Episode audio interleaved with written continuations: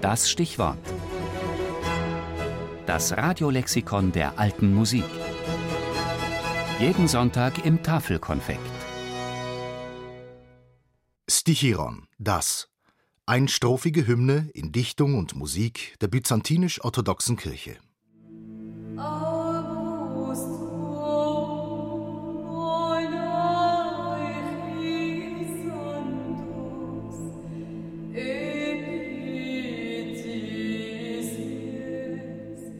Ein Gesang der liturgischen Musik der Ostkirche, Augusto Monarchisaitos Epi Tisis. Nachdem Augustus Herrscher wurde, endete die Vielzahl der Königreiche.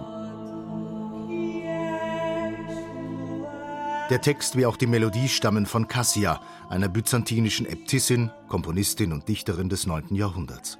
Sie gilt als die erste Komponistin des Abendlandes und als herausragende Repräsentantin der byzantinischen Kirchenmusik.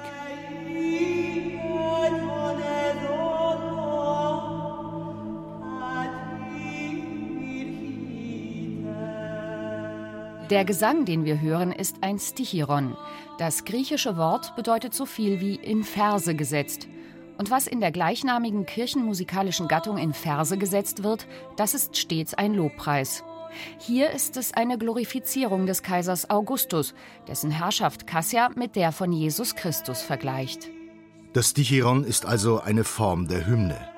Ihr liturgischer Ort ist einerseits der Morgengottesdienst, der im byzantinischen Ritus Orthros heißt, andererseits der Abendgottesdienst, der Hesperinos genannt wird. Dabei werden die Stichira entweder im Wechsel mit oder unmittelbar nach den Versen eines Psalms oder anderen Bibelstellen gesungen.